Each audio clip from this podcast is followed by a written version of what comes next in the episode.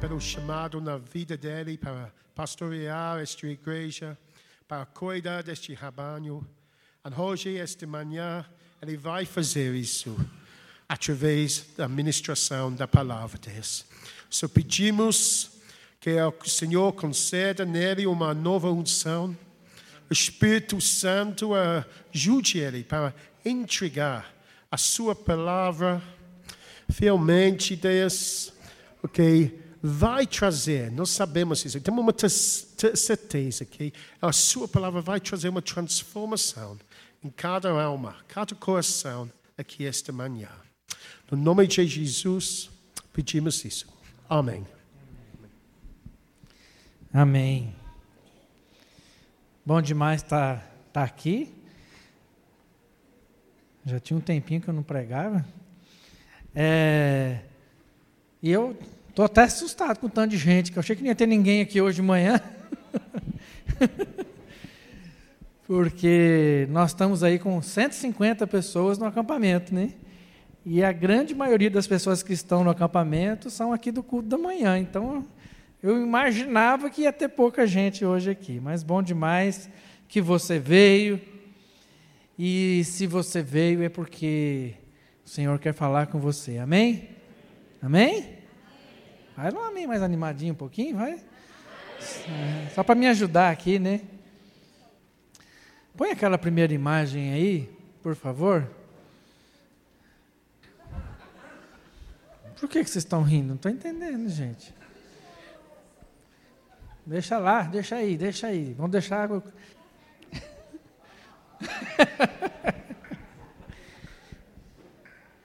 Todo mundo conhece esse símbolo? Hoje nós estamos com pouca gente, vocês podem falar, tá? Conhece? É do timão, né? Do timão. Eu sou corintiano, para quem não sabe. Sou corintiano. Deixa lá, menino, tira não. Deixa o trem aí. O pessoal tem que ficar. Chama-se mensagem subliminar, entendeu? A gente vai trabalhando um negócio aqui com eles. Mas, deixa aí. É. Você não sabia qual era o meu defeito? Pronto. Mas eu sou um torcedor daqueles assim, fiel. Não sei de nada. Se me perguntar um nome de um jogador, não sei, não sei nada. Mas sou corintiano. Aliás, é exatamente isso que eu quero falar hoje. Qual que é a como que chama a torcida do Corinthians mesmo? Hã? Gaviões da? Ou é uma torcida conhecida como a fiel, não é? Todo mundo conhece isso? Todo mundo sabia disso? Pois é.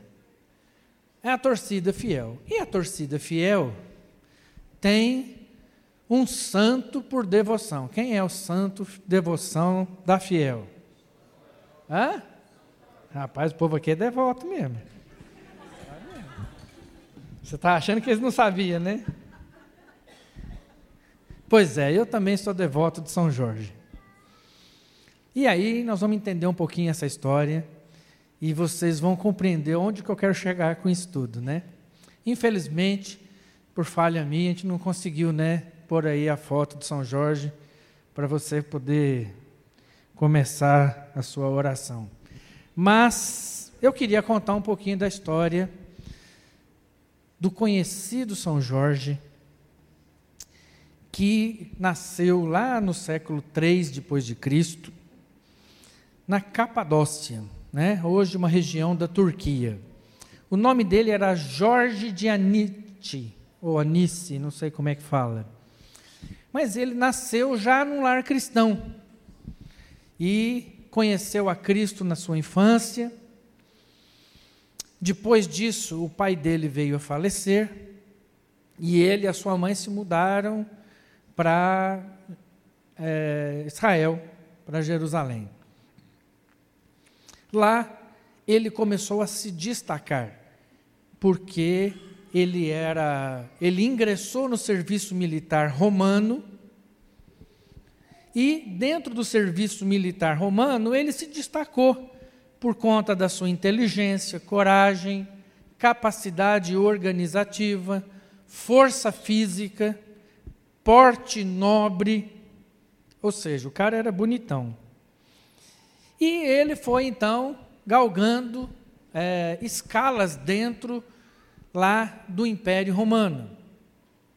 E aí ele se tornou capitão e foi levado para Roma para servir direto o imperador Diocleciano. Quando ele tinha 23 anos aproximadamente, ele foi levado para Roma. Nessa mesma época, o imperador Diocleciano decidiu promulgar um decreto para exterminar todos os cristãos do Império Romano. E Lá na Roma antiga, o imperador fazia o decreto, mas esse decreto tinha que passar pelo Senado para ser aprovado. E no dia que esse decreto foi para ser aprovado no Senado, quem se levanta contra esse decreto? Jorge. Jorge se levanta e fala da sua fé, defende a sua fé e fala que ele é contra esse decreto, e isso causa espanto geral. O cônsul fica inconformado com essa ousadia e pergunta para ele por que disso, e ele responde assim. É, Jorge prontamente respondeu-lhe que era por causa da verdade. O tal cônsul, não satisfeito, quis saber o que é verdade. Jorge respondeu: A verdade é meu Senhor Jesus Cristo, a quem vós perseguis. E eu sou servo do meu redentor, Jesus Cristo, e nele confiado me pus no meio de vós para dar testemunho da verdade. É, né? E aí é o seguinte, aí você acha que todo mundo converteu e foi aquela maravilha, né? Não, não aconteceu nada disso. O imperador então decidiu torturá-lo. O imperador decide torturá-lo para que ele negue a sua fé e se prostre diante dos ídolos e dos deuses adorados em Roma naquele momento. E aí então ele era levado para a tortura, trazido de volta diante do Senado para negar a sua fé. E cada vez que ele voltava, mais ele declarava a sua fé em Cristo Jesus. E isso foi feito várias vezes. E cada vez que ele voltava para o Senado, sendo confrontado na sua fé, para que ele negasse a sua fé em Cristo Jesus como Senhor da sua vida, ele então, mais uma vez, declarava: Eu não abro mão do meu Senhor. Ele entendia exatamente o que estava acontecendo. Ele sabia exatamente o que estava acontecendo. Lá, é, Lucas diz assim: Vocês hão de prender e perseguir, entregando-vos às sinagogas e aos cárceres, e conduzindo-vos à presença de reis e governadores, por causa do meu nome. Isso vos acontecerá para que deis testemunho. E sabe o que foi acontecendo? Muitos começaram a olhar a perseverança e a fidelidade de Jorge ao seu Senhor. E as pessoas que não conheciam o Deus verdadeiro começaram a falar: que Deus é esse? Que Deus é esse que é capaz de levar um homem a esse nível? E as pessoas começaram a se converter. Muitos se converteram, inclusive a imperatriz, esposa de Diocleciano. Mas depois de muito torturá-lo, Diocleciano decide então degolar aquele jovem. E isso aconteceu no dia 23 de abril do ano 303. Por isso, 23 de abril se comemora o dia de São Jorge. Mas depois da sua morte, que foi tão forte, tão forte que as pessoas começaram a falar: eu preciso do Deus de Jorge. Eu preciso conhecer o Deus de Jorge. Poucos anos depois, Constantino vai ao poder. E o que é que Constantino faz? Qual é o decreto de Constantino? Todo o Império Romano é cristão. o que é capaz de fazer a fidelidade de um homem? Infelizmente, começaram, essa história se espalhou pelo império, e muita gente começou então a adorar e a venerar Jorge como um santo. E depois das cruzadas, quando os soldados das cruzadas foram para Jerusalém e ficaram sabendo dessa história, já voltaram com, com Jorge já como santo. E a Igreja Católica Romana, então, o adota como santo. E o que é irônico é que o que motivou a morte desse homem de Deus foi justamente lutar contra ídolos e imagens. E, no entanto, ele hoje é venerado exatamente como um ídolo, uma imagem. E eu queria falar sobre fidelidade. Queria, não, ainda quero, né? Falar sobre fidelidade. Homens como Jorge da Capadócia, São Jorge, porque é um santo homem de Deus, que entregou a sua vida de forma tão trágica, mas com tanta coerência, com tanta é, convicção. Lá em 2 Timóteo diz assim: essa palavra é digna de confiança. Se morremos com Ele, com Ele também viveremos. Se perseverarmos, com Ele também reinaremos. Se o negarmos, Ele também nos negará. Se somos infiéis, Ele permanece fiel, porque não pode negar-se a si mesmo. E lá em Salmo 146 diz assim: Não confiem em príncipes, em meros mortais, incapazes de salvar. Quando o espírito deles se vai, eles voltam ao pó. Naquele mesmo dia acabam-se os seus planos.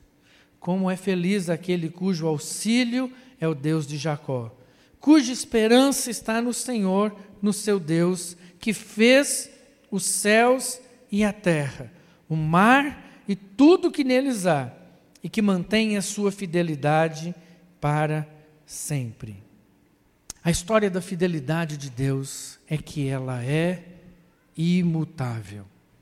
Vocês já ouviram falar de um negócio chamado fiel da balança?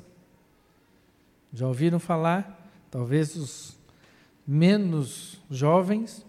Antigamente, as balanças eram colocadas, igual aquela que existe hoje no brasão do direito, né? É uma balança em que se colocava dois pesos, né?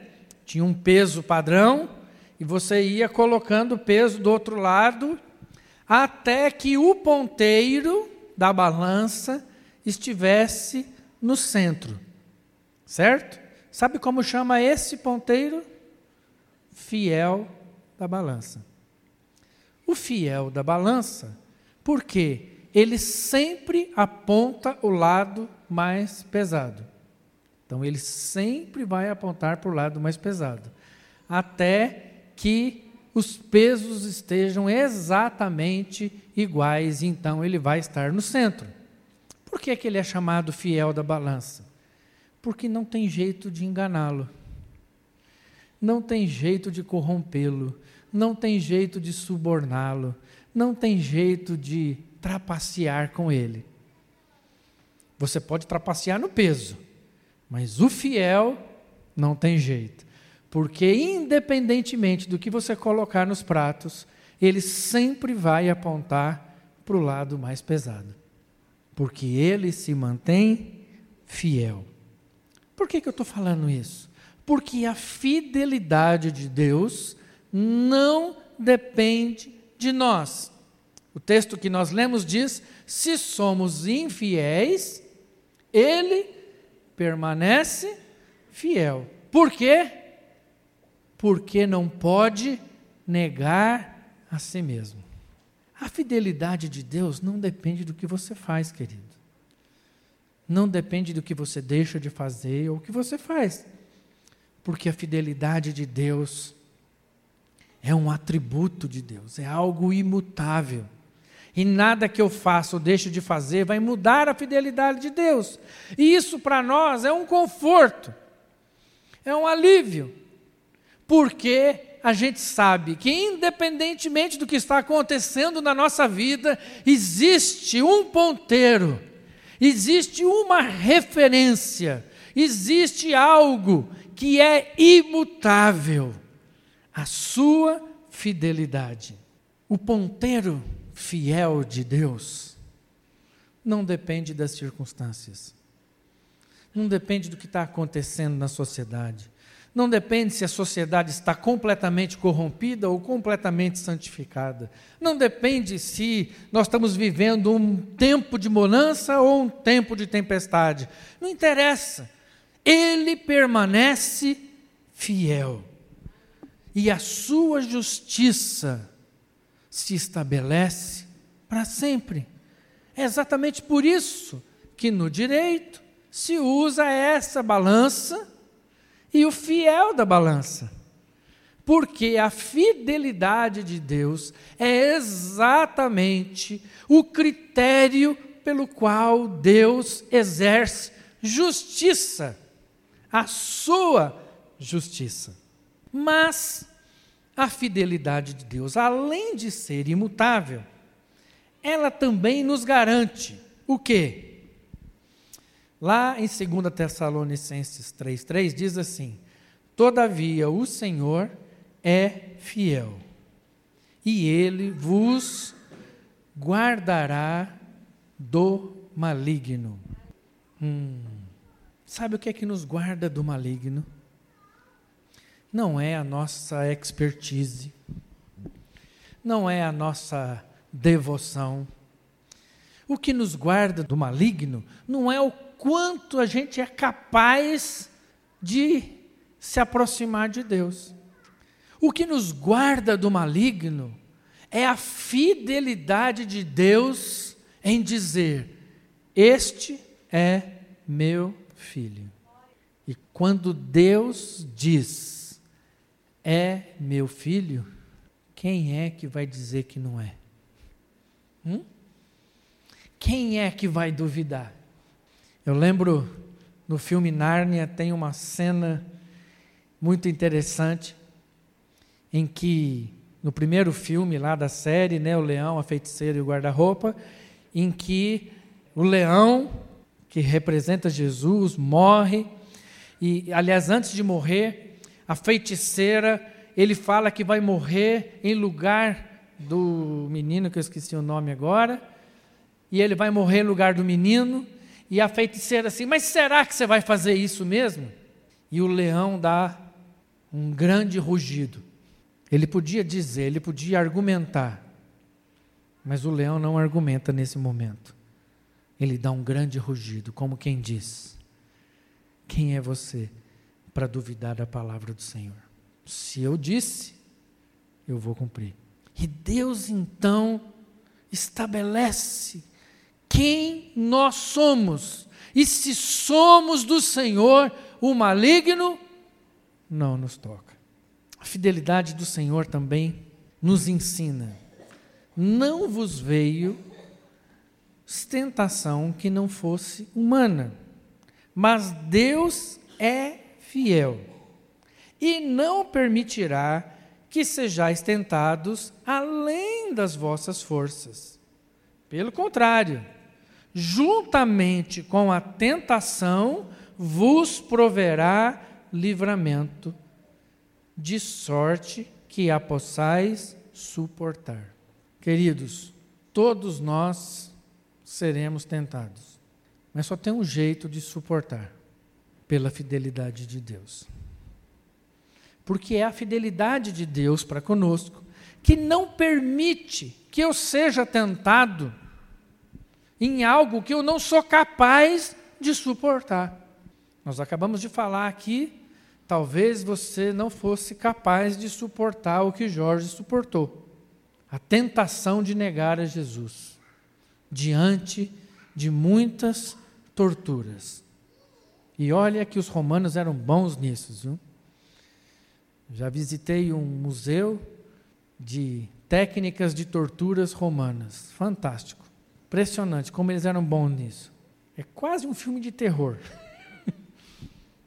Mas sabe por que você não passou por isso? Que talvez você não fosse capaz de suportar. Mas se você tiver que passar por isso, quem vai dar o livramento? É o Senhor. Porque Ele é fiel. O Salmo 23 diz assim: Sei que a bondade e a fidelidade me acompanharão todos os dias da minha vida, e voltarei à casa do Senhor enquanto eu viver. Sabe outra coisa que a fidelidade do Senhor me garante? Eu não vou ficar sozinho. Eu não vou ficar sozinho. Porque a bondade e a fidelidade do Senhor me acompanharão. Quando? Todos os dias. Todos os dias. E o Salmo 23 acabou de falar do quê? pastos verdes, águas tranquilas, mas também acabou de falar, sabe do que? Vale de sombra e de morte. Em quais deles o Senhor estará comigo? Todos. Porque Ele é fiel. Nada do que aconteça é capaz de mudar a sua fidelidade. Mas e o que, eu tenho que fazer com isso? O que, que eu tenho que fazer com isso? Olha o que, que Timóteo, aliás, o que Paulo diz a Timóteo. Ninguém, ninguém o despreze pelo fato de você ser jovem, mas seja um exemplo para os fiéis na palavra, no procedimento, no amor, na fé e na pureza. Aqueles que conhecem o Senhor, aqueles que já compreenderam quem Deus é na sua vida, você é chamado para ser padrão dos fiéis. No que? Na palavra, no procedimento, no amor, na fé e na pureza. Sabe o que isso quer dizer? Isso quer dizer que a nossa parte desse processo que Deus quer fazer na nossa vida é que nós fomos chamados para sermos referência. Nós somos chamados para sermos o balizamento, para sermos aqueles com os quais as pessoas olham e dizem: Eu quero ser assim. Sabe aquelas pessoas que se entregaram a Jesus vendo Jorge? Eles se entregaram a Jesus porque viram nele uma referência do que é a fidelidade de Deus, porque viram nele coerência naquilo que ele estava fazendo. Ele não estava ali morrendo simplesmente porque não tinha o que fazer, mas porque ele sabia em quem ele confiava. Ele confiava em Deus e servia isso de referência. Queridos, sabe qual é a dificuldade que nós estamos vivendo hoje? A falta de referências. A falta de referências. É tão triste, é tão triste ouvir as histórias que todos os dias chegam aos nossos ouvidos. Gente que diz: Não, eu sou cristão, sou crente, recebi a Jesus, mas não são referências para mim. E Paulo está falando aqui para um menino. A gente não sabe a idade exata de Timóteo, mas com certeza ele tinha menos de 30, que depois de 30 que deixava de ser jovem. Há especulações entre em torno de 20 e 21 anos. Mas como eu disse, especulações. E Paulo está dizendo para Timóteo: seja padrão, seja referência, em tudo que você fala, em tudo que você faz, na maneira como você ama, na fé que você revela e na pureza com que você caminha. Tito 1, 7 a 9 diz assim: Porque é indispensável que o bispo, pastor, seja irrepreensível, como despenseiro de Deus, não arrogante, não irascível, não dado ao vinho, nem violento, nem cobiçoso, de torpe ganância, antes hospitaleiro, amigo do bem, sóbrio, justo, piedoso, que tem domínio de si, apegado à palavra fiel, que é segundo a doutrina, de modo que tenha poder tanto para exortar pelo reto ensino, como para convencer os que a contradizem. Paulo está falando aqui para os pastores, né? E infelizmente nós, pastores, na cidade, temos dado um péssimo testemunho como pastores. Eu que trabalho no, mercado secular, eu nunca falo que eu sou pastor. Porque se eu disser que eu sou pastor, automaticamente cria uma barreira comercial. E os irmãos que têm negócio aí podem confirmar o que eu estou falando. Gente, é muito triste isso. É muito triste. Só que esse texto está falando para pastor, mas queridos, deixa eu falar um negócio para vocês. Todos nós somos pastores do rebanho do Senhor, no meio de um povo perdido que não tem pastor. Então, amado, o chamado à coerência é seu também. Isso não exime a responsabilidade dos pastores, mas inclui você nesse pacote. A fidelidade do Senhor não depende de nós, mas nós que dependemos da fidelidade do Senhor, nós precisamos ser referência e precisamos ser coerentes. Sabe o dragão que Jorge é, nas suas figuras, que é a figura que eu queria ter mostrado aqui, é Jorge. A figura mais conhecida dele é ele matando um dragão, né? Talvez você já tenha visto, né? Acho que todo mundo já viu essa imagem, né? Sabe qual é o dragão que Jorge mata? E que infelizmente a crendice popular e a habilidade do ser humano em inventar transformou num dragão de verdade que atacou uma cidade. E ele foi então defender a cidade porque nessa cidade tinha uma jovem donzela, filha do rei. E ele então vai lá defender a cidade para poder. O rei havia prometido que quem matasse o dragão ficaria com a donzela. Mas sabe qual é o dragão que Jorge, com a sua espada, de forma muito coerente, mata, é a Babilônia, é o Império Romano, é a forma como as pessoas vivem pensando apenas e exclusivamente em si mesmas. E confiando as suas vidas a ídolos e a deuses de pau e de pedra que nada podem fazer por nós.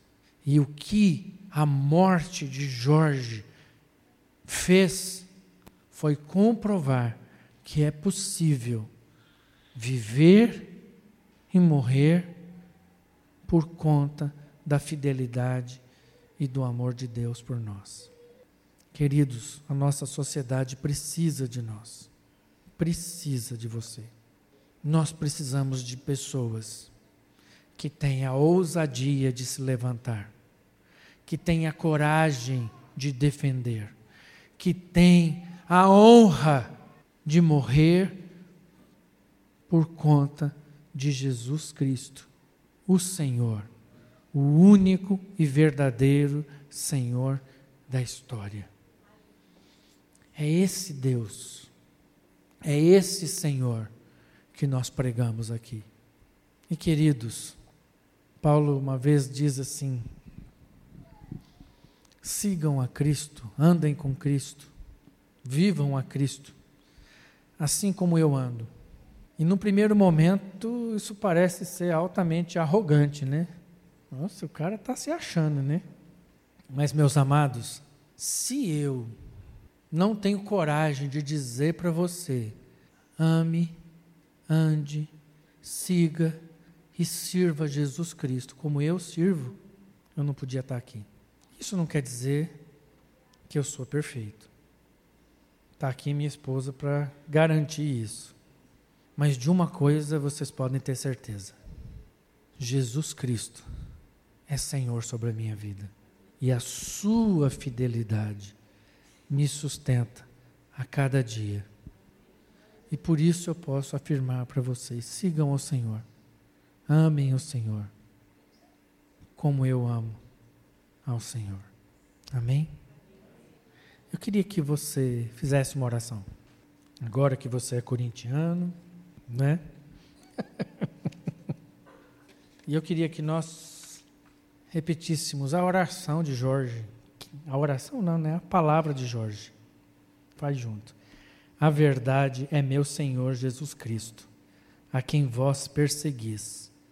Eu sou servo do meu Redentor Jesus Cristo, e nele, confiado, me pus no meio de vós para dar testemunho da verdade. Ó oh Deus, ouve a nossa oração Estamos no meio de um povo que precisa ver, ouvir e experimentar o testemunho da verdade, de que somos do Senhor. Somos firmados em Ti. Ainda que a balança ou as circunstâncias mudem, o Senhor é o fiel. Tu és fiel eternamente. Sustenta-nos, Pai, pela tua fidelidade, para a honra, para a glória exclusiva do Senhor, nós oramos. Aleluia. Que a paz do Senhor esteja sobre sua vida, sobre sua casa, durante toda a semana que o Senhor possa ser o sustentador da sua vida, todos os dias, em nome de Jesus. Aleluia. Amém.